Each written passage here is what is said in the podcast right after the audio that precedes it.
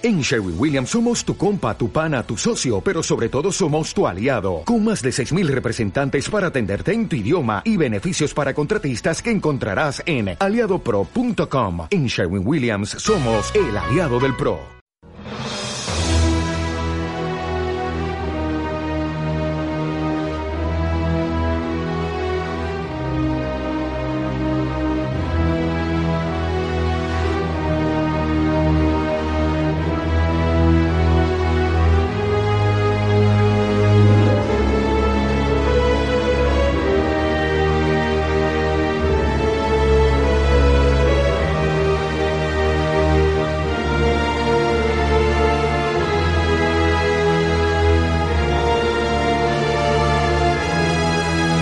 Señor, la emoción nos embarga. Eh, planeta Duna súper especial. Una vez más, superando mm, el listón, la, barrera del sonido, eh, por aquello de mm, encontrarnos en el medio radiofónico. Es el 697 ya de la serie del planeta Duna. Estamos a tres de celebrar el, el 700, que se dice pronto. 700 con el gran, el único eh, productor ejecutivo, mano derecha, a veces también la zurda, de- del amplio equipo, la amplia familia de esta, este invento desde la Duna eh, de Almería para el mundo mundial, para todo lo global y el universo, de, con Javier Sánchez. Ya digo, Javier, muy buenas, ¿cómo estás? Hola, ¿qué tal? Muy buenas a todos. Pues Oye, muy que bien. hay que ver lo que ha refrescado, sería mi primer comentario así de nivel, ¿sabes? Este. Sí, hombre, ya era hora, sobre todo por aquí, por la zona nuestra, tarda en llegar el fresquete. ¿eh? ¿A ti como dibujante eh, te, te pone más el frío o el calor para, para tu actividad? El frío sin lugar a duda, vamos. Sin lugar a dudas el frío, vale. De momento el 100% de los ilustradores prefieren el frío para dibujar en esta encuesta que, que empezamos hoy. Hay alguno por ahí que, que está frunciendo el ceño y negando. Ahora eh, preguntaremos también su, su punto de vista ante este polémico tema que acaba de surgir. Y por supuesto, pues eh, Superplaneta. eh, mira, yo no me resisto, tío. No, me voy a saltar el protocolo del guion. Voy a saludar ya directamente a nuestro primer super invitado, que es un viejo conocido de la casa que está celebrando y que tiene que compartir con nosotros pues otro proyecto en marcha. Sergio Bleda. Sergio, muy buenas. Hola, ¿qué tal? Muy buenas. Pues encantadísimo de tenerte por aquí, por tu planeta. ¿Cómo estás lo primero? Muy bien, muy bien. Estoy muy bien, muy contento y, y bueno, pues y muy abrigado, porque a mí lo del frío no me gusta nada. O sea que tenemos un 50%, ¿no? El 50% de los ilustradores eh, prefieren el frío y el otro 50%, sin embargo, eh, el calor para ilustrar. Completo la presentación ya, eh, ya digo, me están regañando por aquí. Ahora iré a presentar al equipazo, a la redacción del Planeta Duna, vehículos de contacto. Eh, suena de fondo la redacción. Este es el ambiente de la redacción del Planeta Duna, amigos. En directo. Concentración máxima a esta hora.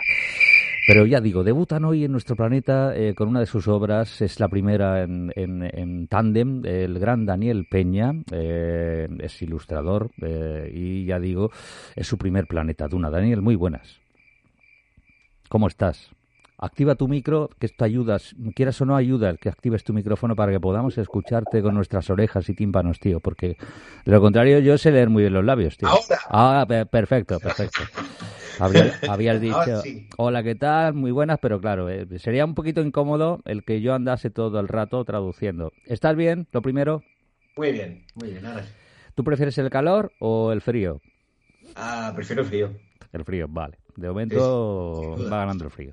Y mm, completamos el cuarteto, el, el triplete cuarteto con Javier de, de super invitados, el gran Nacho eh, Golfe que está al otro lado ya. Hola Nacho, Hola, hola, ¿qué tal? Muy bien, aquí estoy a tope. ¿cómo estás, tío? Tú eres guionista, Sí, eso dicen, eso dicen.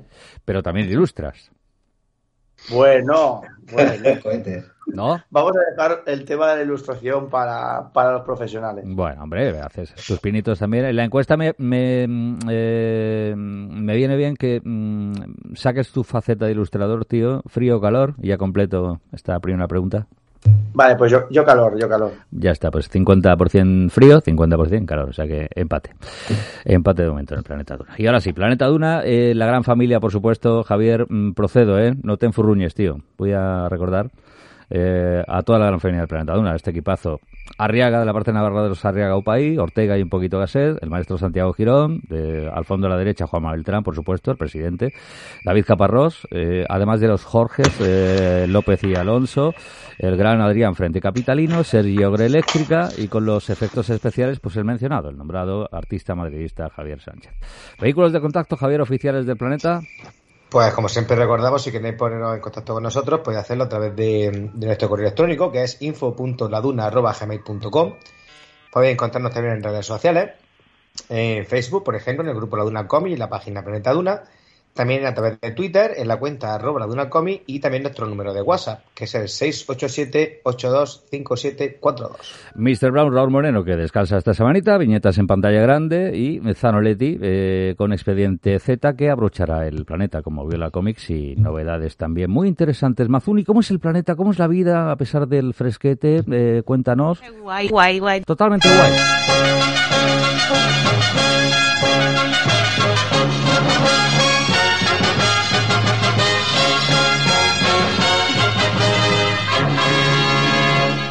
Bueno, Sergio Bleda venía y viene, de hecho, a compartir con nosotros, eh, pues, eh, un nuevo charco en el que anda. Sumergido eh, un charco que es una celebración, edición especial, vigésimo quinto aniversario de vía micromecenazgo del baile del vampiro. querido Sergio, hace horas que habéis completado el 100% ya, ¿no? Sí, sí, hace, hace muy poquito. Eh, después de comer ha sido la cosa.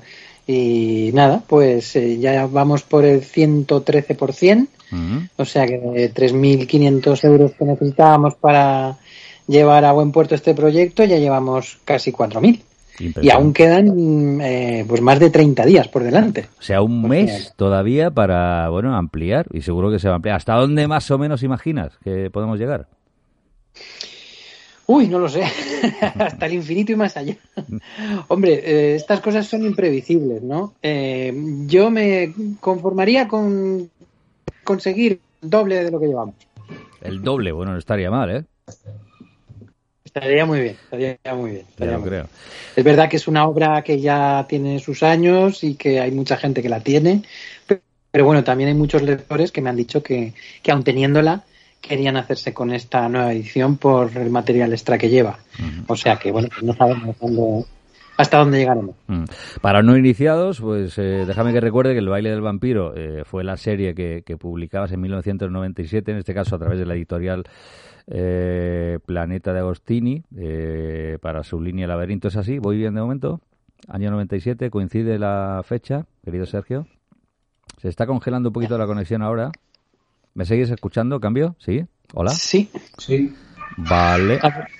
yo te he perdido por completo. Sí, bueno, repito. Repeat, repeat After Me, eh, también para el panorama anglosajón. El, digo, decía que El baile del vampiro eh, fue la serie que publicó en el 97 la editorial Planeta Agostini eh, para su línea Laberinto.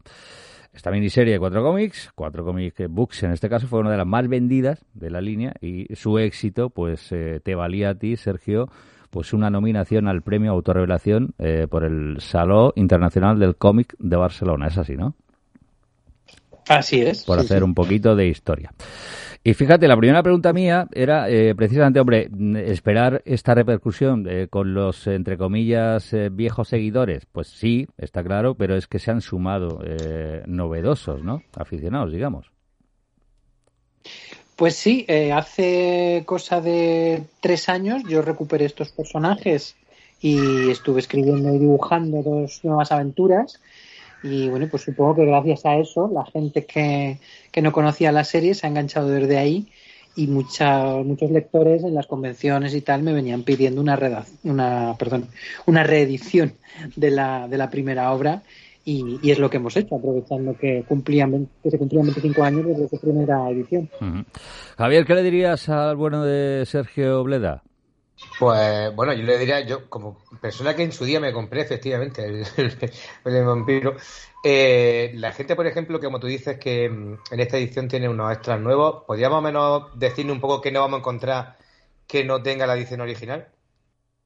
Claro, a ver, yo lo que he hecho ha sido eh, hacer como, como, unos poquitos extras en el, en el cómic, que sería un artículo con algunas imágenes inéditas y tal, pero muy poquita cosa, y luego hacer otro volumen de 88 páginas, que será una recompensa exclusiva del crowdfunding, donde ahí sí ya tendremos de todo. Ahí tendremos pues el guion técnico del primer número, las fotografías que yo usé como referencia de Barcelona, eh, bueno, los esquemas que yo me hago para escribir, los bocetos de los personajes, los bocetos de las páginas, algunos lápices, porque claro, no, no lo conservo todo, porque era, era en otros tiempos, ¿no? ¿no? No tenía ni escáner ni, ni nada, lo único que teníamos era fotocopiadoras y bueno, pues he ido, yo fotocopiaba lo que, lo que podía, pero no, no tengo copias de todo el proceso creativo de, de aquella miniserie.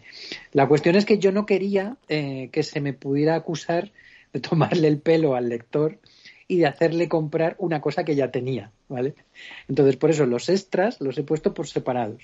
Quien ya, quien ya tenga el cómic y no quiera volver a pagar por el cómic, se puede comprar solamente el volumen de extras y así pues tiene, tiene las dos cosas y no se pierde nada. Quien no tenga nada, quien no tenga la primera edición, bueno, pues que se compre también el cómic, que llevará, ya digo, unos poquitos extras al final, pero la parte gorda del proceso creativo y eso está en el tomo que hemos titulado Así se hizo, el baile del vampiro, Sí. y que lleva, y que lleva pues un- muchísimos extras. Mm. De momento, de todas las recompensas, bueno, eh, ni que decirlo hay en Berkami. Eh, tenemos enlace directo eh, Ah. con, con de esta edición especial, pero de todas las recompensas, eh, ¿cuál es la que está ahora mismo petándolo? La que está petándolo, la que está destacada, es la de la que lleva el cómic dedicado más eh, los extras del cómo se hizo el baile del vampiro. Esa es el, pack, ese pack es el que tiene más, más mecenas. Claro, el currero es importante, la faena eh, bestial también. Eres consciente de ello, ¿no? Está, está clarísimo, ¿no? A estas alturas de partido. ¿Te refieres a hacer un crowdfunding? Sí, el crowdfunding y, y sobre todo luego en cuanto a la fecha estimada, creo que está por abril más o menos el próximo año, ¿no? De, de entrega. Exacto. Sí, sí, a ver, el cómic ya está dibujado, entonces Sí. realmente el grueso del trabajo ya, ya estaría. He Sí. vuelto a escanear las páginas porque yo no las tenía escaneadas Ujú. y de hecho las, las posteriores reediciones que se han hecho de la obra hicieron una aleta, hizo otra también Dark Horse en Estados Unidos, pues estas ediciones eran más pequeñitas Sí. y no me gustaba no me gustaban tanto, ¿no? O sea, me, me gustaban, pero, pero cuando un autor hace una obra para un formato determinado, luego publicarlo en un formato diferente es una faena, porque claro, Mm. un- uno está pensando en cómo se va a ver la viñeta en, el- en un, en un tamaño determinado. Claro. Cuando luego te la reducen o incluso te la amplían, pues o, o- pierde detalle o parece demasiado tosco si es la ampliación lo que hacen. Entonces yo creo que lo, suyo es respetar la obra para la que fue creada cada, cada obra. Y, y, bueno, pues esta es una de las ventajas que tiene la nueva edición. Sin duda. Oye, voy a abrir eh, la horquilla, eh, aprovechando que eres el padrino, en parte, eh, de, de dos ta- talentazos también que se suben al Planeta Duna esta, esta semana. Vínculo, y quiero mencionarlo, otro, otro enorme crack que es Daniel Zapata, que ha sido nuestro, nuestro eh, hilo conductor, sobre todo con Daniel Peña. Pues mm, abre el micro, Daniel Peña, por favor, te lo pido. Y, y, Nacho, y Nacho Golfe también, eh, pues para que no sé, que, que comentéis algo eh, con el gran Sergio Bleda. Eh, Nacho, por ejemplo. Además, vosotros creo que, bueno, os conocéis, creo, ¿no? Confirmo, ¿no? Sí, sí, sí, nos conocemos. Hace nada estuvimos sentados en la misma mesa. sí, sí. En el splash de Sagunto. Sí, señor. Nada, además, Nacho, bueno, Nacho es un crack. Nacho lleva más ventas que, en fin, que, que muchos autores de cómic que yo conozco. O sea que el tío aún, aún me va, aún me puede dar más lecciones a mí que yo a él. Nacho, ¿qué le dirías, qué le preguntarías a Sergio? No sé. Pues, a ver, eh, lo primero es que explícamelo bien, porque yo ya tengo, yo ya tengo la obra, ¿vale? Pero, pero la tengo, la tengo en el formato de, de aleta. Y, y luego mm, la pregunta es, eh, aparte del baile del vampiro, esta, esta historieta extra que publicaste no hace mucho, que yo también tengo por aquí en formato tapa blanda, ¿no? ¿Esa va a estar en todo lo integral? No, no, no. Este, este cómic solamente recopila los cuatro comic books originales que salieron en Planeta. O sea, ni siquiera incluye la historieta de Inés, que sí que incluía el tomo de Aleta y que, y que la, la, la quiero reeditar el año que viene. Pero este, ya te digo, solamente cogería los cuatro de planetas. Con lo cual, eh, pues teniendo esta, que es el Valle del Vampiro, teniendo Redes, que es la que hice algunos años, y teniendo Runa Montion, pues eh, que es la que salió el año pasado, creo, ya tendría toda la, toda la obra completa. Fantástico. Muy bien, muy bien, muy bien. Daniel, ¿qué le preguntarías a, a Sergio? A ver, ¿qué le dirías? Pues básicamente me resuelto la pregunta a Nacho, o sea que. Es lo único que queréis saber de mí. Claro. No, no, bueno, sí, yo en cuanto a, a este proyecto. Ahora, ¿tienes Sí. más cosillas en marcha? Ahí va, me la ha quitado, me la ha quitado, me la ha quitado Ahí, Nacho. ahí, sí. Dale, Sergio. ¿Perdona, perdona? Que si tienes más cosillas en marcha. Claro, pues Mm. sí, sí. De hecho, hace poco estuve hablando aquí mismo sobre Sí. un proyecto de Goya que, que tengo, que pensaba ponerme con él este año, pero por desgracia no va a poder ser, porque, bueno, pues me reclaman en otro lugar, como decía Mary Poppins, y en marzo comienzo un- una novela gráfica para una editorial francesa Mm. con guion de mi colega Francisco Ruige, con Sí. el que hice Ruina Montium. Y bueno, pues eso me va, me va a tener entretenido casi dos años, porque son 90 paginazas a color. Y bueno, pues va- voy a estar entretenido. Qué bueno. Pues eh, fíjate, esto es otra primicia, tío, que, que has soltado como el que no quiere la cosa, ¿eh? Sí, sí, Esto efectivamente. no lo controlaba yo, pero primicia mundial de nuevo con Sergio Leda. Es que es un chollo, es una mina. Eh, Javier, casi casi para liberarlo, eh, ¿qué, qué comentarías de gran final al bueno de Sergio Leda? Pues sí me gustaría decirse, decirle a Sergio, eh, como él comentaba, ¿no? Que ha tenido que eh, escanear las páginas, que no las tenía. Obviamente ha pasado bastante tiempo desde, desde la primera edición, desde que él lo, eh, lo dibujara. Una vez que tú lo has vuelto, digamos, a revisar tu obra para esta edición, ¿habría alguna cosa que cambiaría? ¿O hay algo que, por ejemplo, dice, mira, este, este fíjate que yo ni me acordaba de esto, lo he perdido por el camino? ¿Hay cosas que tú ves diferentes? Sí, yo lo cambiaría todo. Yo lo cambiaría todo, pero no solamente con esta obra, sino con, con, la, con la que publiqué hace unos meses, con la que publiqué el año pasado. Es que las, las obras eh, al final no se acaban, se abandonan. Porque si no, uno estaría continuamente reescribiendo, redibujando, porque siempre ves algo que dices, ay, pues esto estaría mejor, este fondo, esta tal. Pero bueno, yo creo que la obra más o menos se defiende, se defiende ella sola, y, creo que es mejor dejarla tal y como está, ¿no? Porque, porque también es una manera de, no sé, de, autoafirmar mi propia evolución como creador. Entonces yo creo que hay que dejar tanto los aciertos como los errores ahí para que se vea el camino que, has recorrido. Mm. Es que eres consciente, claro, eh, de, de que estamos hablando de, mm, vamos, dicen los expertos de la materia, de la saga vampírica más famosa del cómic español. Casi nada. O sea, esto, Sí. esto ¿cómo lo lleva Sergio Leda, tío?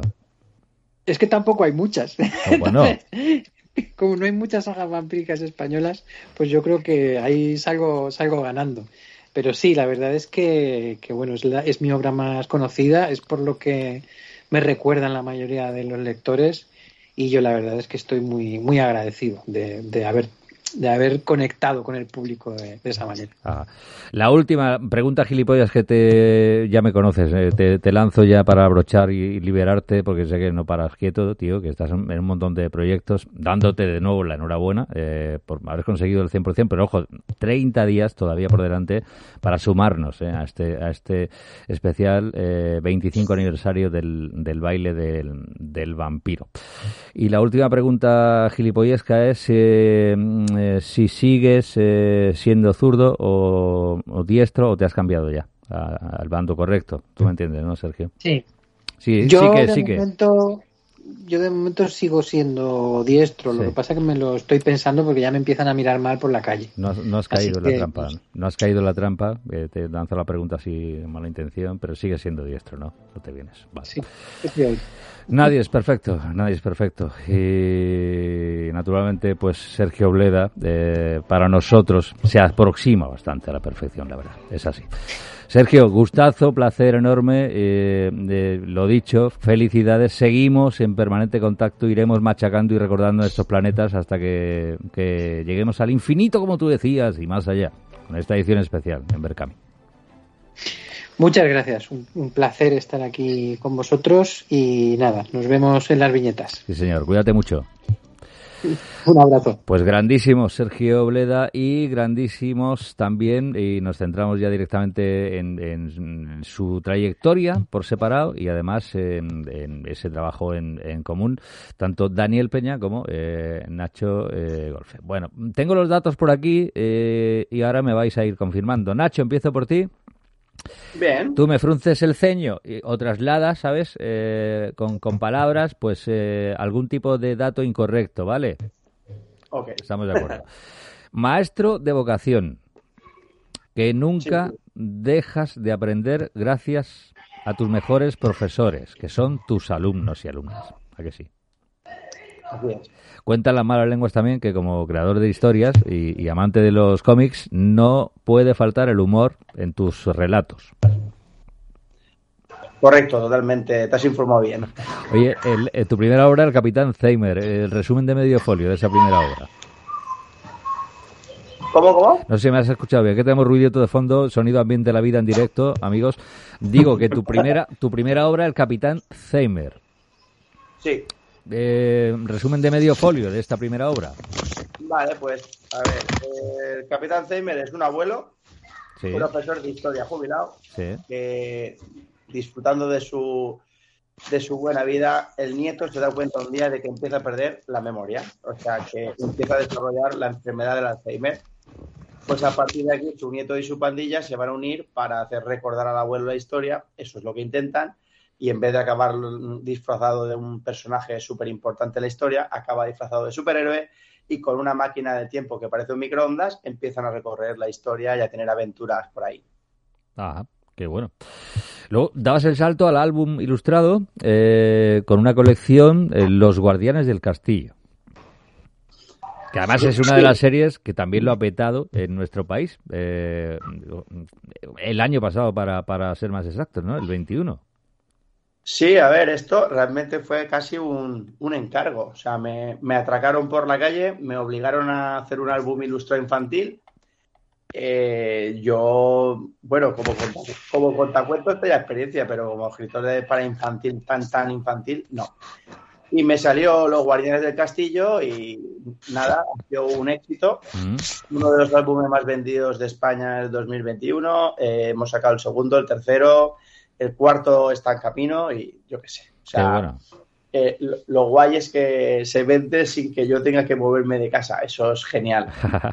Fíjate, aquí estamos en contacto en, la casa, en Candil, Candil Radio, eh, con una eh, editorial dedicada precisamente a, y además muy reconocida a nivel nacional e internacional, ¿no? Libre albedrío, supongo, no, sé si te suena o no. ¿no?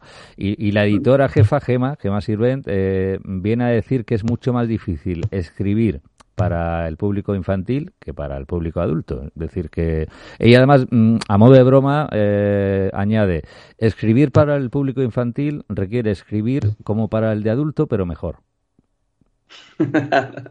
pues la verdad es que sí, sí, o sea, porque no cualquier historia les entra.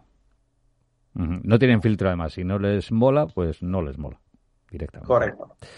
Luego, en plena pandemia, eh, decide sacar eh, una nueva colección, Crazy Cars. Pues sí, esto es un homenaje a los autos locos. No sé si recordáis la serie de televisión de nuestra época. Sí. Y nada, pues cogí los autos locos, los mezclé con la Fórmula 1 y con el Mario Kart. Y ya está. Y fue pues, una locura de. Mm. Aquí sí que predomina mucho más el cómic, porque las carreras son disparatadas y, voy mezclando eh, la narrativa con el cómic. Y ahora llegamos al punto de contacto con Daniel Peña, el ilustrador. Y ahora voy a por ti, Daniel, que lo sepas. Eh, tú, como buen aficionado al mundo del cómic, eh, empezabas colaborando en varios fanzines eh, y llevando también a cabo varias autoediciones ¿no? de, cómics propios. Sí, sí. sí, Iba haciendo eso, compaginándolo con trabajo Y bueno, pero nunca dejaba el cómic de lado, siempre estaba de alguna manera metido. Hablamos un poquito de, esos primeros eh, trabajos, no sé, temática, más o menos, proceso. Eh, era todo autoeditado, o sea que eran grapillas cortos o, eran recopilaciones de mucha gente que participaba en un solo fanzine, o sea que eran cosas así. Luego yo por, por otro lado yo tenía mi trabajo y, iba combinándolo con eso. Eh, como ilustrador has trabajado también en la producción audiovisual, si el dato es correcto. Sí. Y en cuanto al desarrollo de videojuegos también, ¿no? Sí, en Barcelona sí, estuve cinco años, sí. Sí. Qué bueno. Y eh, actualmente compaginas tu trabajo como ilustrador eh, para empresas también de publicidad. Sí. Eh, ilustrador en proyectos de, de cómics como el que nos ocupa ahora y storyboards también, ¿no? Llevas a cabo. Igual, para publicidad sobre todo. Para publi, ¿no? Es, un campo, mm, para mí al menos, no sé, lo veo mucho más chungo el de la publicidad que el del cómic. Yo no sé si estoy equivocado o no. O depende. Bueno, el cómic lleva más trabajo. Lleva mucho más currelo el cómic, ¿no? Pero yo no sé, veo desde fuera, ¿eh? Mucho más complicado el mundo de la publicidad, pero vamos. Bastante más lleva, pero bueno. Vale, vale, vale. que es más gratificante cuando tienes el trabajo final el del cómic, eso por descontado. Y llegamos a vuestra obra, eh, la que presentáis aquí en Planeta Duna. Eh, Von Braun, la cara oculta de la luna. ¿Cómo surge y por qué? A ver. Pues a ver, eh, aquí le hice una encerrona yo a Dani, porque en pandemia, mm, ojeando ilustradores por ahí y por Instagram, pues me encontré el dibujo de Dani y me encantó pero no me encantó para Von Brown, me encantó para los proyectos que yo llevo de infantil juvenil. Entonces contacté con él, charramos, incluso iniciamos un proyecto.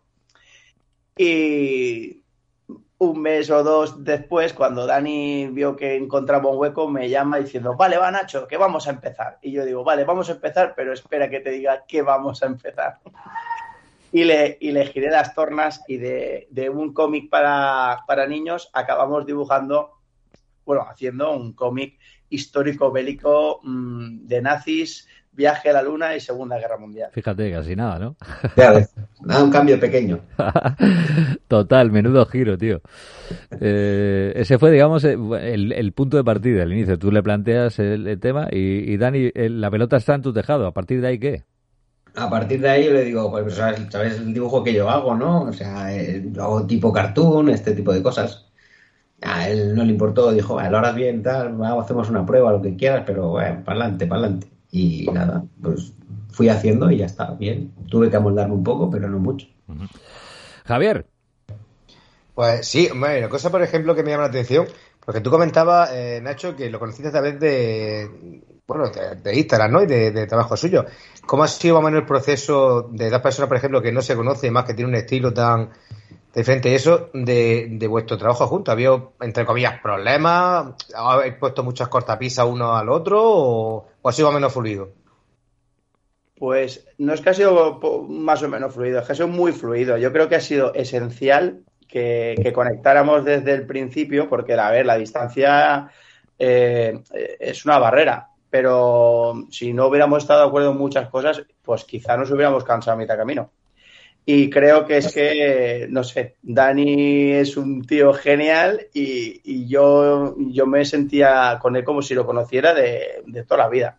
O sea, la comunicación era diaria. Yo le enviaba WhatsApp todos los días, le hinchaba, le hinchaba documentación, le pasaba páginas, dibujos, o le contaba si había discutido o no con mi mujer, o sea, todo.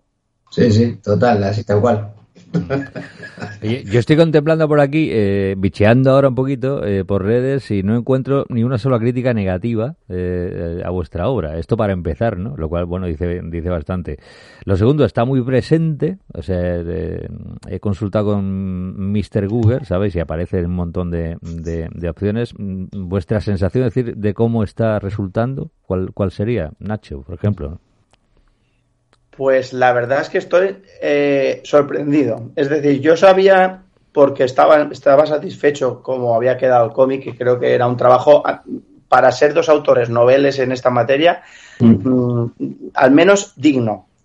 Pero al ver realmente cómo estaba cogiendo el proyecto la gente, las reseñas. Eh, hay que entrar a Wacom y estoy alucinando porque, mm, no sé, o sea, está gustando muchísimo. Eh, puede ser que estemos ya en el 75% de la tirada o sea, y no era una tirada pequeña. Mm. Y, y no sé, o sea, bueno, eh, está- yo estoy muy contento. Sí, sí, y tal cual. O sea, es que no. Yo no he visto todavía crítica mala. Alguna cosa que pueden decir, algún detalle, pero nada más. O sea, que sí, súper contento. La idea es continuar ambos dos, eh, imagino, ¿no? A partir de aquí, o no os planteáis un, un segundo capítulo. No, no, la idea no es continuar porque ya, ya estamos continuando. Estáis ya Claro. continuando, claro, por eso te digo.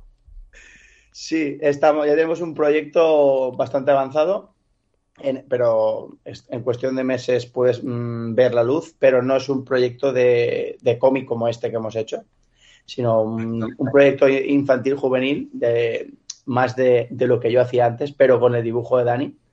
Y creo que, que va a estar guay. Posiblemente para, para marzo lo tengamos ya eh, a la vista, o sea que Perfecto. ¿Tú De hecho, confirmas? eh, vamos a hacer lo que empezamos a. queríamos hacer juntos. Pero bueno, Ajá, lo retomáis, ¿no? En, cierta manera, claro. no retomamos esa historia, Sí. pero retomamos otra que, que está, creo que guay. Esa historia la guardamos para cuando realmente tengamos ya un público Sí, seguidor, Ay, ay, ay, espectadores, entonces la sacaremos. Es está en el, el armario ahí esperando. correcto, el as que tenéis, ¿no? Guardado en la manga, ¿no? Para, para un futuro. Eh, si alguien quiere hacerse con la obra, es decir, porque está preguntando a la afición ya por aquí, eh, lo tiene fácil, ¿qué debe hacer? A ver. Pues a ver, están todas librerías especializadas, es decir, todas tiendas de cómic de España. Sí. Se ha distribuido en Corte Inglés, en FNAC también. Y bueno, si no, cualquier tienda online de cómics, ahora mismo, es, es decir, es- estamos hablando de la editorial Yermo Ediciones, Sí. eh, que vamos, que es una editorial potente y que distribuye en toda España. Mm.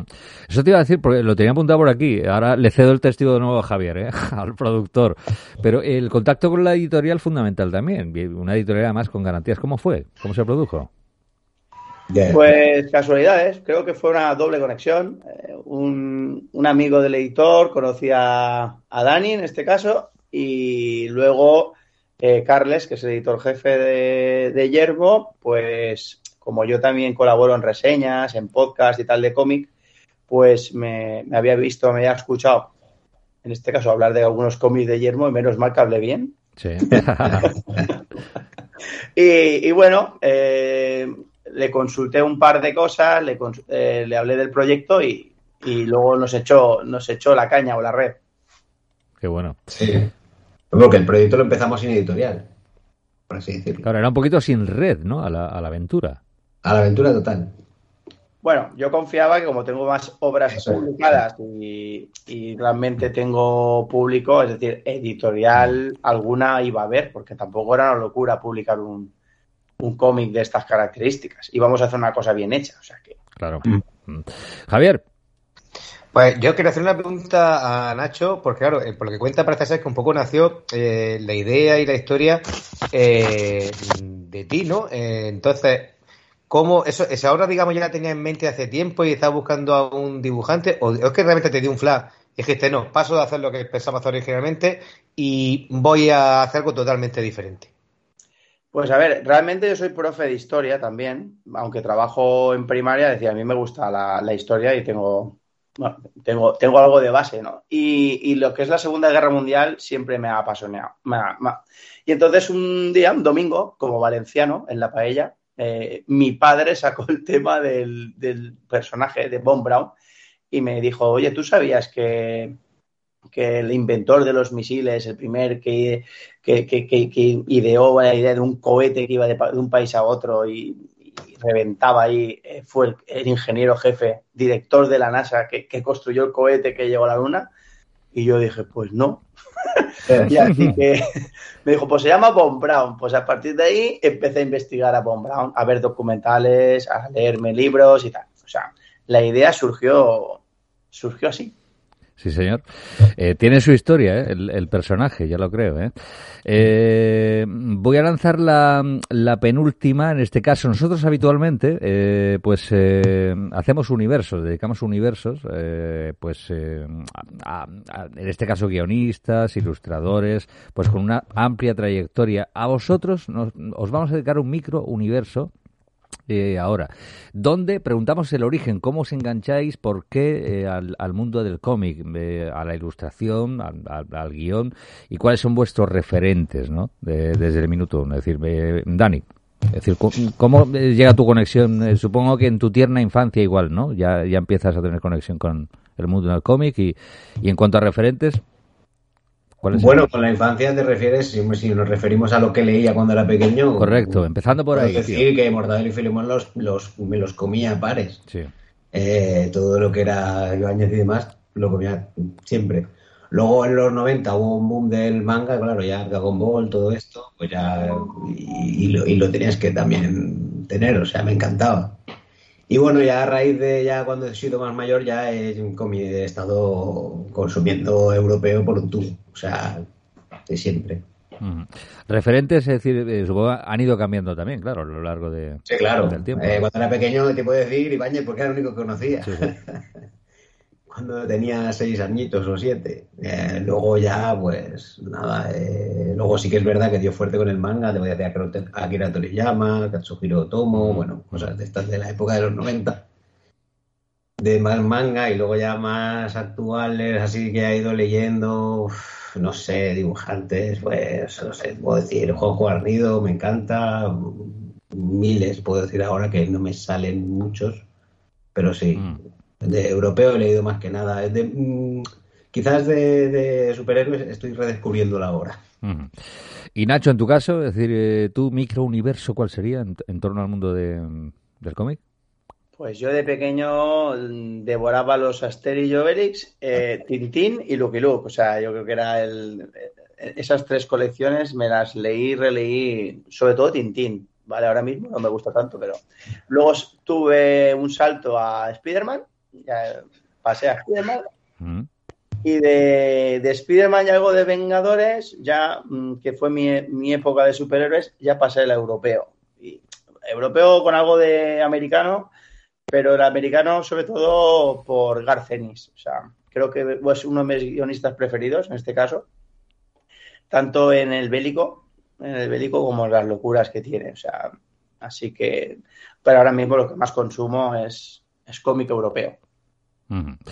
Y otra pregunta recurrente, solemos hacer a, debutantes, eh, opinión sobre el estado de salud del cómic español como industria, si es que la hay, claro que esa es otra, ¿no? Es, otro debate, no sé, ¿cómo, ¿cómo lo veis desde dentro vosotros?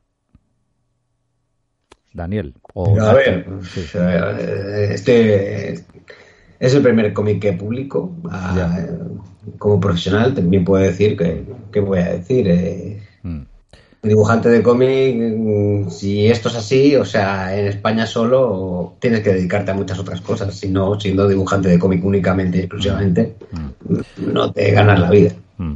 Nacho, tú tienes más trayectoria, es decir, no, no sé, eh, ¿qué, punto de vista tendrías a día de hoy? Pues a ver, eh, lo primero que hay que tener claro es el, mercado, ¿no? Entonces, el mercado de lo que es cómic adulto, es decir, cómic para que no sea infantil juvenil, el mercado es reducido y es el que es y nos conocemos todos. Entonces, si te vas a dedicar a sacar un cómic que va a ser uno más y no vas a intentar abrir tú el mercado, mm, esperar a que alguien lo abra por ti, pues es, muy, es, lo fácil, ¿no? Así que, bueno, mm, yo lo que creo que la barrera está en la, en la, en la juventud, en, en ofrecerles otra vez el cómic, porque ahora mismo ya no existe ni el Asterix, ni el Lucky Luke, ni el Tintín. O sea, ahora se está empezando a resurgir el, manga por el pelotazo del confinamiento, ver series y algunas cosas, causas más. Y, creo que, puede ser que del manga, mm, dentro de unos años, mm, abran un poco las fronteras y, pasen ¿no? al europeo, al americano, a todos los otros géneros. Pero falta educar mucho en el cómic a mí me pasa en mi propia casa que eh, no valoran mi trabajo porque hago un cómic. Si hubiera escrito una novela sería, sería la otra. Ajá. La última, Javier, antes de, de ir a por la pregunta de Marras con sobre lacrado, eh, ¿cuál sería? Pues, bueno, sobre todo estaba, Dani, ya que este es tu primer cómic, eh, ¿te has sentido satisfecho con el trabajo? ¿Volvería a repetir o dices, mira, vale, una y no más, ya paso de hacer más cómics, ya he hecho uno y ya me siento satisfecho? No, no, he, he dicho que, que, bueno, o sea, también soy un poco suicida, entonces, pues claro que me encantaría hacer otro, o sea, estoy deseando hacer otro. Eh, lo he pasado, lo he gozado, o sea, cada parte de, de, de sus subidas y bajadas de todo el cómic que, que, es largo, porque son 130 páginas dibujadas. Eh, me han encantado cada parte de ellas. Eh, entonces sí, volvería a repetir sin dudarlo. Mm. Y eh, Nacho, una más, es decir, eh, de otros proyectos en los que estés, otros charcos, no sé, ¿cuál destacarías a día de hoy? Pues a ver, el, uno de los charcos que más esperanzas tengo es el que vamos a publicar Dani y yo dentro de nada, que, que creo que ha quedado, ha quedado, ha quedado brutal, ha sí. quedado, está muy guay. Y, y, nada, la verdad es que tengo muchas ganas ya de, de poder, ahora mismo por contrato, imagínate, no podemos decir ¿De qué va? Ahí va, no me digas, tío, no me digas. Ni la, ni la temática, o sea. Nada, no. ni, ni con... creo, creo que el público, por al menos, le va a picar la curiosidad. Ni con qué letrita, con qué letrita tampoco lo soltaríais aquí en Provincia Mundial, tío, nada. una, una, pistita por lo que valga, una pistita. No. A nada. ver, eh... Oye, que si no podéis, no, eh, por favor.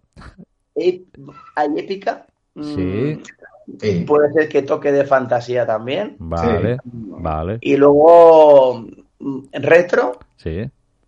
No, yo veo con esas tres palabras vale, y vale. luego pues, en versión infantil juvenil. Venga, no, no quiero comprometernos más. Perfecto, nos vale, ¿eh? eh o sea, eso...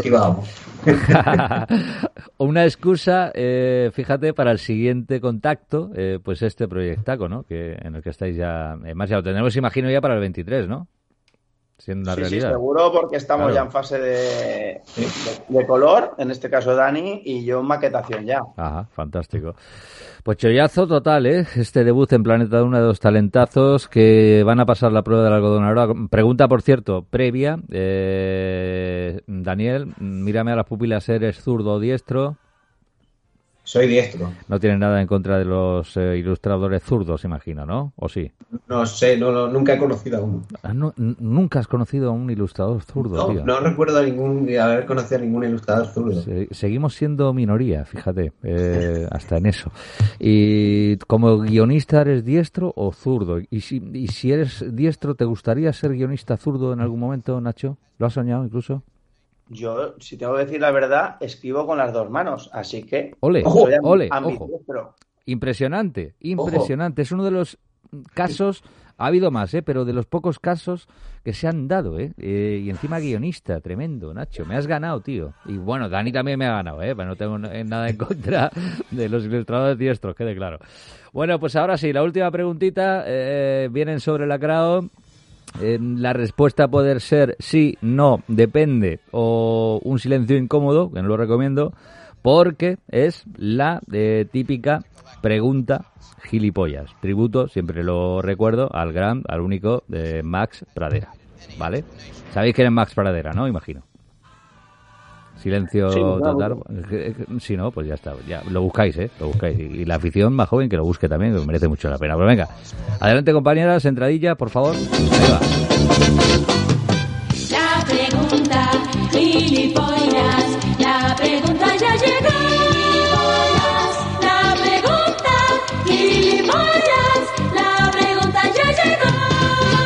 qué nervios, qué nervios. Eh, emoción a raudales. Eh, aquí está el sobre. Eh, nuestro notario Palomero lo trae. Gracias, Palomero. Lo abro directamente. Anda, mira, oye, pues eh, no es tan gilipollas en mi opinión, la lanzo directamente. Dice así, no sé si habéis pensado emprender, emprender acciones legales contra la NASA por intentar solapar vuestro proyecto con la misión no tripulada a la Luna Artemis One. Esa es la pregunta, tío. La pregunta, que igual no es tan gilipollas. Dani, ¿estáis en contacto con vuestros abogados ya o no? Ha coincidido en el tiempo, ¿no? No, no, no, no, no, no tenía entendido nada de esto. Primera noticia. Primera noticia. ¿Y tú, Nacho? Hombre, yo tengo la abogada ya trabajando varias semanas.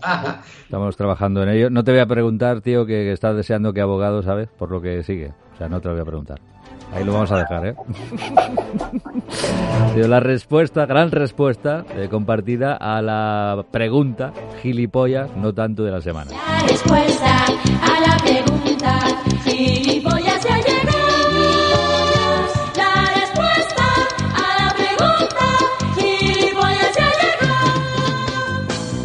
Señor, pues han respondido y además eh, de qué manera eh, a su eh, inicio en el planeta Duna habrá muchos más. Esperamos desde aquí tanto Daniel Peña como Nacho Golfe con Von Brown, apúntelo bien, de la cara oculta de la luna, en cualquier librería especializada que se precie. Pues un abrazo enorme, enhorabuena a los dos y nada, siempre hacia adelante como los de Alicante, Valencia y, y Almería en este caso, un poquito también, ¿vale? Gracias, Dani. Bueno, pues Y gracias. a vosotros por vosotros. Un placeraco estar aquí. Pues enorme. Y vuestro padrino, fíjate, Sergio Bleda. Esto no estaba preparado, amigos, ¿eh? Sergio Bleda también, como padrino, ¿eh? Genial. Cuidaos mucho, ¿eh? Enhorabuena. Vale, gracias. Chao. Sí, Un señor. abrazo. Javier, así da gusto, ¿eh? Así da gusto. Superplanetas impresionantes. Ujú. Hemos empezado con buen, con buen pie y, y con fuerza. Y la verdad que eh, vamos a seguir, me imagino, Sí. tú lo seguirás, tú lo, lo seguiremos, la trayectoria. Y posiblemente no sea la última vez que estén aquí con Hombre, nosotros. ya- si ya quieren, claro. Están fichados, tío, ya te lo digo yo, vamos, quedan fichados, eh, tanto Nacho como, como Dani, porque la cosa promete, eh, promete. Pues eh, vamos directamente a por las novedades de la semana, Moviera Comics, eh, ya podéis podéis despedir, sí, Dani, Dani, que está dudando Dani, adiós Dani, os liberamos, ¿eh? Adiós. Vale, adiós Nacho, que estaba ocupado con los niños, en casita también, y gracias. Y ahora sí, Moviera Comics, novedades, honestidad brutal, eh, ya saben, calle Minas de Gador, eh, número 5, Minds of Gator, number 5, para los autóctonos almerienses y a través de las redes sociales, pues también Moviera Films y Moviera Comics. Primera novedad de la semana, Javier. Pues mira, la primera novedad es la tira de cómics de Ot el Brujo, de Picanjol, de editorial El Pirata. Se edita en rústica consola para blanco y negro, son 208 paginitas y nos sale este volumen por 11,95 si queremos comprarlo, ¿vale? En dos tomos se recogen las 400 tiras cómicas protagonizadas por Ot el Brujo, por personaje creado por Picanjol, que un autor considerado un clásico moderno del cómic catalán y que falleció además el año pasado. Tiras que aparecieron por primera vez en 1971 en la revista infantil eh, Cabalfort. Recordamos que Norma Editorial en 2009, para celebrar el 40 aniversario del personaje, publicó tres volúmenes integrales y que la popularidad de Ot, sobre todo en Cataluña, se puede observar en el monumento dedicado a él situado en el municipio de Mollá. Su adaptación a videojuego y que siempre las tiras han estado publicadas, además de Norma y Cabalfort. También fueron publicadas por editorial Pirene en La Galera y en ediciones Baula y ahora en El Pirata, personaje que lleva en el mercado desde su nacimiento ininterrumpidamente. Ot es un brujo que a través de la magia quiere ayudar al prójimo. Se trata de, bueno, pues de tiras sin, sin diálogo, de un humor eh, bastante blanco, con trazo que recuerda las mejores tiras cómicas norteamericanas, y una narrativa efectiva que gustará a los lectores de todas las edades, y una enésima oportunidad para eh, la nueva generación de lectores que probablemente no conozca esta obra, disfrutar este clásico moderno a un buen precio. Recordad que Norma, cada tomo valía 19,95 y aquí nos sale por 11,95. Está bien, pues hay que aprovecharlo, ¿eh? Eh, no está mal, ¿eh? La primera novedad. Vamos a por la segunda, a ver si supera. Eh, la segunda es Walt Disney Mickey Mouse, tiras de prensa número uno de eh, Floyd eh, Gottfredson y edita Planeta Comic en cartoné blanco y negro y color, ¿vale? Eh, una edición tanto en negro como, como en todo color. Son 298 paginitas y vale 50 O euretes. sea, que es el chipapa, ¿no? No llegaría Uy, a faltar dos rozando, páginas, pero ya rozando. no sé si el niño ya si se ha puesto la camiseta Sí. y quiere salir ya es cosa suya. Está, está muy concentrado ahora porque hemos de, para los oyentes del directo, eh, hemos de recordar eh, que coincidimos con el primer partido de La Roja en el Mundial. Yo no voy a hacer spoiler, de verdad, porque hay gente que está currando y prefiere escuchar Correcto, el planeta correcto. de una y se lo Tenemos, tenemos, tenemos la televisión puesta aquí al lado. Claro, la- tío, se lo está grabando y no voy a hacer spoiler. Igual nos sorprendemos, eh, ¿vale? Es lo único que voy a añadir. Pero creo que sí podemos salir el balcón porque homenaje a Naranjito va, va enfundado con la equipación del Mundial del 82, tío. De España al nene, cualquier cosa puede ocurrir. Así que abrimos balcón, por favor. Ahí está, impresionante. Anda, lleva el número 7, tío. Una da medio giro, bocata, mortadela. Ahí está. Sigue sin alcanzarle para gallosa y ya cerramos el balcón, por favor, sigue Javi. Venga. Mira, hay tres problemas con estas ediciones de Disney y de, de la editorial Planeta, ¿vale? Eh, por un lado, la periodicidad se desconoce. Es decir, puede salir un volumen y lo mismo siguiente pues te encuentras que sale dentro de cuatro años. Sí. Son colecciones que se quedan colgadas y la verdad que es un precio elitista. Ya hemos dicho que vale 50 euros este volumen. Por ejemplo, un álbum de 48 páginas puede tener un importe de 35 euros. Y luego nos quejamos de que la licencia Disney pues no funciona en España, pero desde finales de este mes de noviembre Panini se hace cargo de la licencia Disney, Sí. licenciatario en todo el mundo desde hace muchos años. De modo que desconocemos qué va a suceder con las series abiertas por planeta como esta. Suponemos que ocurrirá lo mismo que Conan y que ya comentamos en su día. El primer lanzamiento de Panini está relacionado con el fútbol y ha batido récord de venta en Italia y que sale en España en pleno mundial. Además, un volumen de lujo y a un precio muy bajo, 9,95, y que ya comentaremos. Entre tanto, el título que nos trae ahora es una obra de arte totalmente recomendada, si no fuera, como decimos, por su precio. Descubriréis el primer Mickey, que nada tiene que ver con la imagen que se tiene actualmente. Eh, Floyd fue un autor influyente en el género de la tira cómica y abrió camino para muchas otras obras. Por primera vez se recopilará en su totalidad toda su obra y además con una calidad increíble, porque se ha tomado la viñeta directamente de las hojas de pruebas de Disney y de coleccionistas privados. El volumen incluye 50 páginas de extras con ilustraciones inéditas y distintos tributos. Ah, vale. Con esta me voy quedando yo, tío, fíjate. Pese a algún palito que, que yo he intuido. Bueno, ¿sabes? sabemos que el precio nunca ha sido una cosa que a ti te vaya a echar para atrás. Ya, sabemos ya, que por eso. tiramos de taco de billetes. tarjetita y pero sí una solo no no como antaño sabes que a lo mejor me compraba un pack eh, dos no una esta esta una solo vale y la tercera novedad que tiene en parte eh, que ver con la Navi Page creo no Correcto. Eh, cuento de Navidad, una historia de fantasma del grandísimo y también amigo del programa José Luis Munuera. sí señor Desde aquí un saludo. Edita Tiberia en cartonía color, ¿vale? Son 80 paginitas y sale por 20 euros. Es la segunda adaptación de un clásico literario que escribe y dibuja Munuera después de Bartleby. Del mismo modo, retoma una obra universal para añadir su punto de vista, siendo fiel al texto original y empleando una línea entre realista y cartoon, con una ambientación extraordinaria y gracias al detalle de los decorados, al color y al efecto fantasmagórico que logra en cada página. Es una obra rápida de leer y muy entretenida. Vale. O sea que las tres que traemos esta semana están todas muy, muy, muy bien. sí señor. Nivelazo eh nivelazo. Movila Comics y por supuesto con Zanoletti y su honestidad brutal. Hablando de Zanoletti, eh, muy comentada, con crítica positiva, eh, su eh, columna sonora en Planeta Duna, Expediente Z. Debutaba eh, la semana pasada, eh, se lo dedicaba a la industria, el, el comentario extendido. Esta semana la cosa va de superhéroes y el primer mm, capítulo, porque eh, da para mucho, pues eh, se centra sobre, sobre todo en Spider-Man, el bueno de Zanoletti, es lo que me han avanzado en pasillos, ¿vale? Así que mm, vamos a disfrutarlo Expediente Z, Z de Zanoletti. Solo aquí, amigos, no acepten imitaciones. En Planeta Duna, el auténtico, el genuino, el veterano. ¿Qué te recuerda esto, Javier? El de siempre.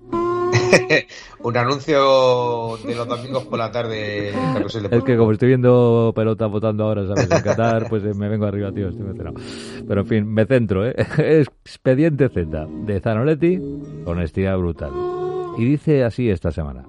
Juanjo, cuando quieras, adelante. Hoy voy a hablar de superhéroes. Aprovechando el 60 aniversario de Spider-Man, voy a comentar por qué creo que es el único superhéroe que ha roto moldes. Y dejo para otro programa mi respuesta a por qué no me gustan los superhéroes. Recuerdo que mis entradas son totalmente subjetivas. Quien quiera objetividad, que vaya a Wikipedia. Empiezo. Tan pronto como llegaron los superhéroes a la cultura popular, entendidos como héroes con poderes o virtudes sobrehumanas excluyendo la figura de la novela decimonónica o los protagonistas sobrenaturales de la ciencia ficción pulp, aun cuando los unos y los otros fueron fuente de inspiración. Surgió el debate de si los nuevos ídolos eran los mitos y seres fantásticos del siglo de vanguardización o ejemplo del fascismo que avanzaba por todo el mundo.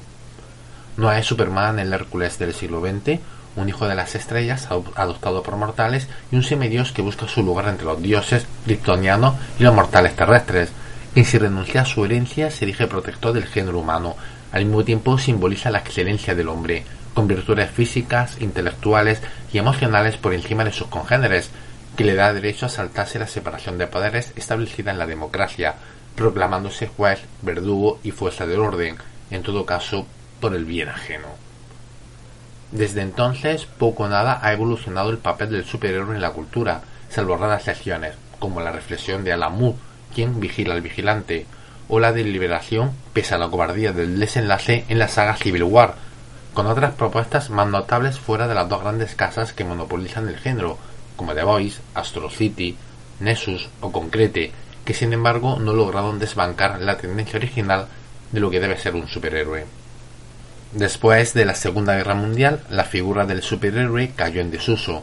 El supersoldado patriótico que fue el Capitán América, que creó Simonson y Kirby por intereses políticos, señaló el camino del buen americano. Sin embargo, no estuvo exento de elementos extremistas que en años de paz fueron prescindibles, y de ese modo lo entendió el lector que se desinteresó de esas lecturas de un patriotismo estólido e historias superfluas repletas de sacrificios desaforados.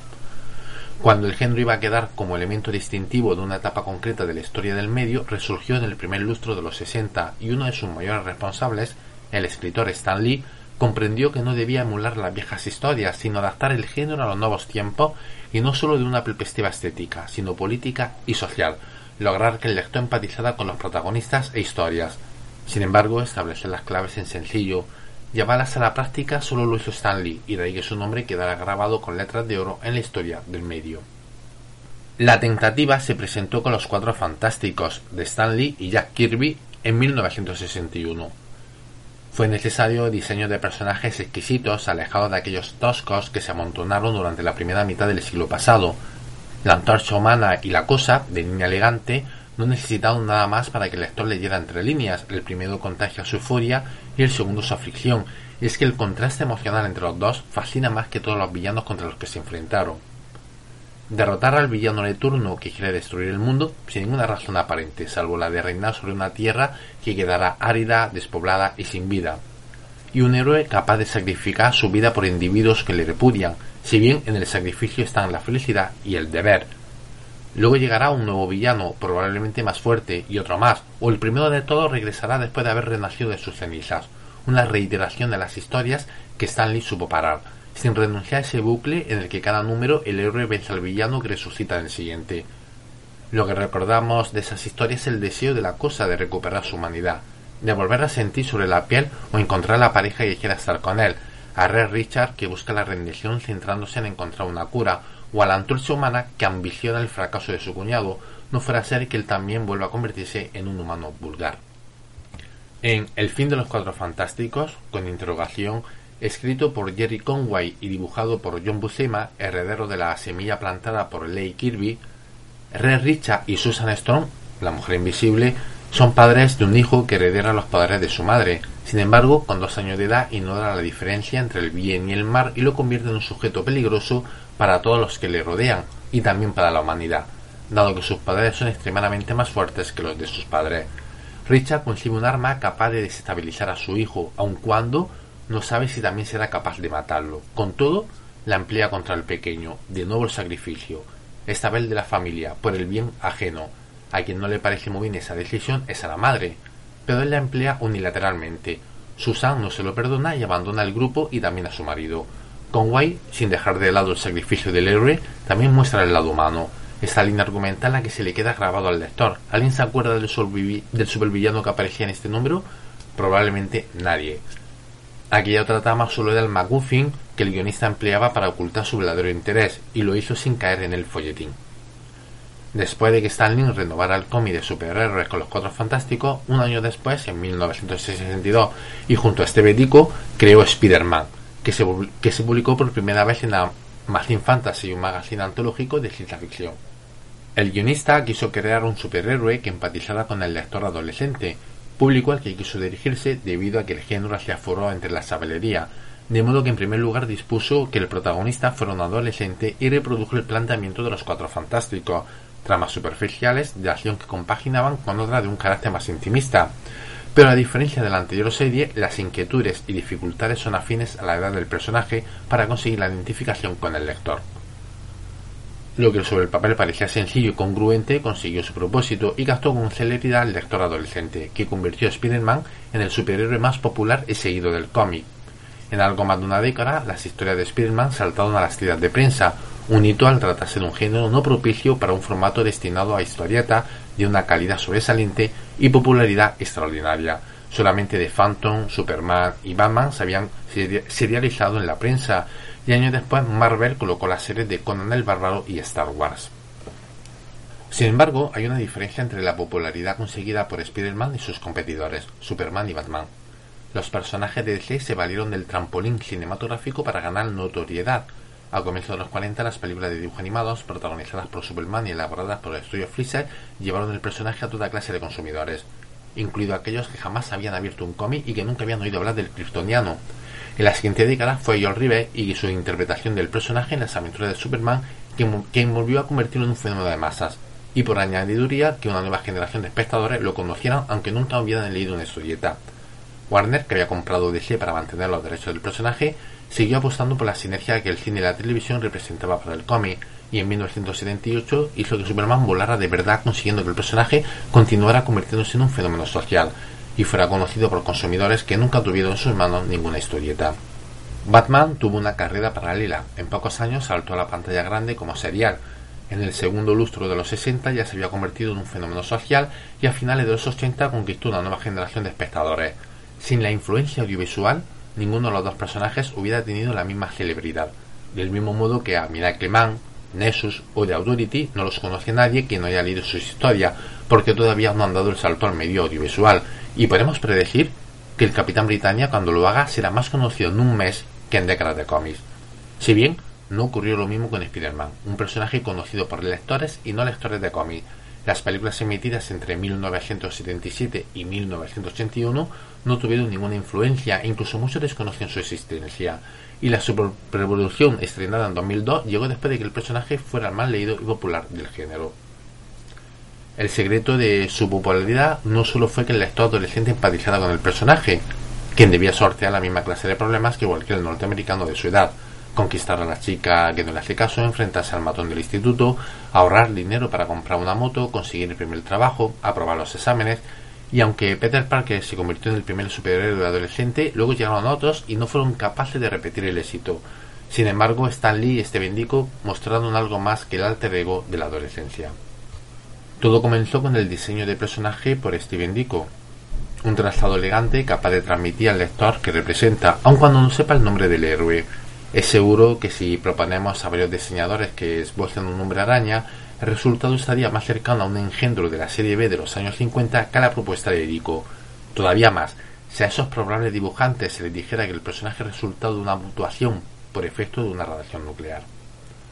Hoy día se contemplaría como insensatez que un elemento radioactivo transforme a una persona en un superhéroe, que devuelva la vista a un invidente o que un científico se convierta en casi un dios. En el mejor de los casos activaría células cancerígenas. Sin embargo, en la memoria colectiva estaban presentes las víctimas del bombardeo de Hiroshima, que habían sufrido, entre otros males, deformidades, y fue inevitable asociar radiación con mutuación. Además, la amenaza nuclear estaba más viva que nunca y el empleo de la radioactividad fue habitual en la ciencia ficción, además de ser un elemento comercial y un recurso para argumentar cualquier asunto. El personaje se complementaba con unos dispositivos situados en las muñecas que lanzaban redes, que en su primera adaptación cinematográfica fueron suprimidos y es el héroe, del mismo modo que una araña, quien teje de modo natural las redes. Por más que a muchos aficionados les pareció una atracción, ese cambio fue un gran acierto. Sí, señor, eh, grande, enorme, expediente eh, Z, Z de Zanonetti, eh, honestidad brutal. ¿Alguna coma que añadir, Javier? no, no, en absoluto, vamos. De hecho, mm, ha hecho un repaso bastante, bastante rápido, pero bastante acertado. Son personajes que se conocen mucho y creo que ya lo hemos hablado muchas veces en el programa, también incluso en su momento Santi Girón, por ejemplo, nos dio su punto de vista sobre concretamente esa época de, de Marvel a la que se refiere, con los Cuatro Fantásticos, el, la esencia así del personaje de Spider-Man, que realmente es un poco lo que dice lo que dice Juanjo, ¿no? El cómo en ese momento mm, captó tanto a, a ese público que, que, a día de hoy, fíjate, se han pasado un montón de años, eh, sigue siendo un personaje, aparte de los más populares, personaje que es súper fresco. Sí, sí. Y, y creo que ahí reside un- bastante su el secreto de- del, del éxito de Spider-Man, ¿no? Que, que un personaje que por mucho tiempo que pase eh, y por muchas remenciones que han hecho sobre el personaje, sigue, a mí por lo menos me sigue pareciendo un personaje que puede gustarle tanto al lector de toda la vida como a, a un chaval que se, que se enfrente por primera vez. Y hay, por ejemplo, otros personajes que el paso del tiempo mm, son muy hijos de su época y Sí. no eh, quizás no tienen ese tirón, ¿no? Pero yo creo que, que tuvo un acierto alucinante, sobre todo ya no solamente en la concepción de esta línea de personajes, sino como él dice, en el diseño de personajes de este disco. Yo creo que eso fue, pegó un pelotazo, o sea, Total. visualmente, visualmente el diseño de Spiderman, y fíjate que cambia muy, muy, muy poco, no decir casi nada, desde los años 60 hasta ahora Sí, y sigue, sigue estando súper actual. Es el superhéroe que mejor ha envejecido, vamos, que, que ha soportado. Por el lo menos, por lo menos uno de los que mejor ha envejecido, sí, desde luego. Sin duda. Y es la primera entrega, el primer fascículo, ¿eh? no se pierdan el segundo, eh, la continuación de superhéroes eh, en el expediente Z, Zanoletti. Gran fichaje, ¿eh? gran fichaje. Cada día estamos Sí, más orgullosos, sin duda. De contar con su opinión, punto de vista, crítica y palitos cuando haya que darlos, claro. ¿eh? O aplausos. Bueno, también. que ya de hecho, ya de hecho, como siempre recordamos, que, eh, la, la novedad de Morila también, También, obviamente, también, aunque, sí, aunque, sí. aunque yo tenga el honor de, de, de poner luego a, a Juanjo, Juanjo es que nos trae la novedad de Moviola y, Sí, señor. y su Grande. punto de vista, claro. Grande como grande es la gran familia del planeta Duna, la enorme redacción, súper concentrados, mirando como botan balones, uy, a punto de... no, ya digo, no voy a desvelar nada, ¿vale? Eh, hay que verlo, hay que verlo. Digo lo del Mundial, pero nosotros, nuestro Mundial sigue siendo el planeta Duna, del 697 al 3 del 700. Algo haremos en, en el 700, ¿eh? Especial. Algo, algo, se- algo se me ocurrirá. Algo se nos va a ocurrir seguro. Y por supuesto hoy Superplanetaco con Sergio Bleda y ese crowdfunding que sigue eh, 30 días más con el 100% del el objetivo pues superado ya. El gol del señor mítico. ¿Eh? Pues lo ha, lo ha logrado el bueno de Sergio Bleda con eh, la edición especial 25 años, el baile del vampiro. Y ese debut también de dos talentazos, guionista de Nacho Golfe, ilustrador Daniel Peña, Von Brown, la cara oculta de la luna.